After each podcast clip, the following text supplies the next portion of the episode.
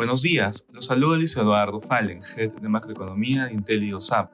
El día de hoy, lunes 29 de mayo, los mercados internacionales presentan resultados positivos ante el acuerdo por el techo de deuda.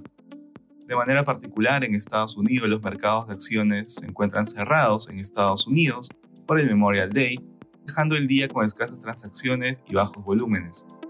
El fin de semana, Biden y McCarthy lograron un acuerdo sobre el límite de la deuda fiscal, extendiendo el límite durante dos años más, mientras se reduce el gasto en la mayoría de los programas, aunque se aumentaría en el margen en el sector defensa. El acuerdo debería ser ratificado por el Congreso antes del 5 de junio para evitar un default. En la eurozona los mercados transan a la baja.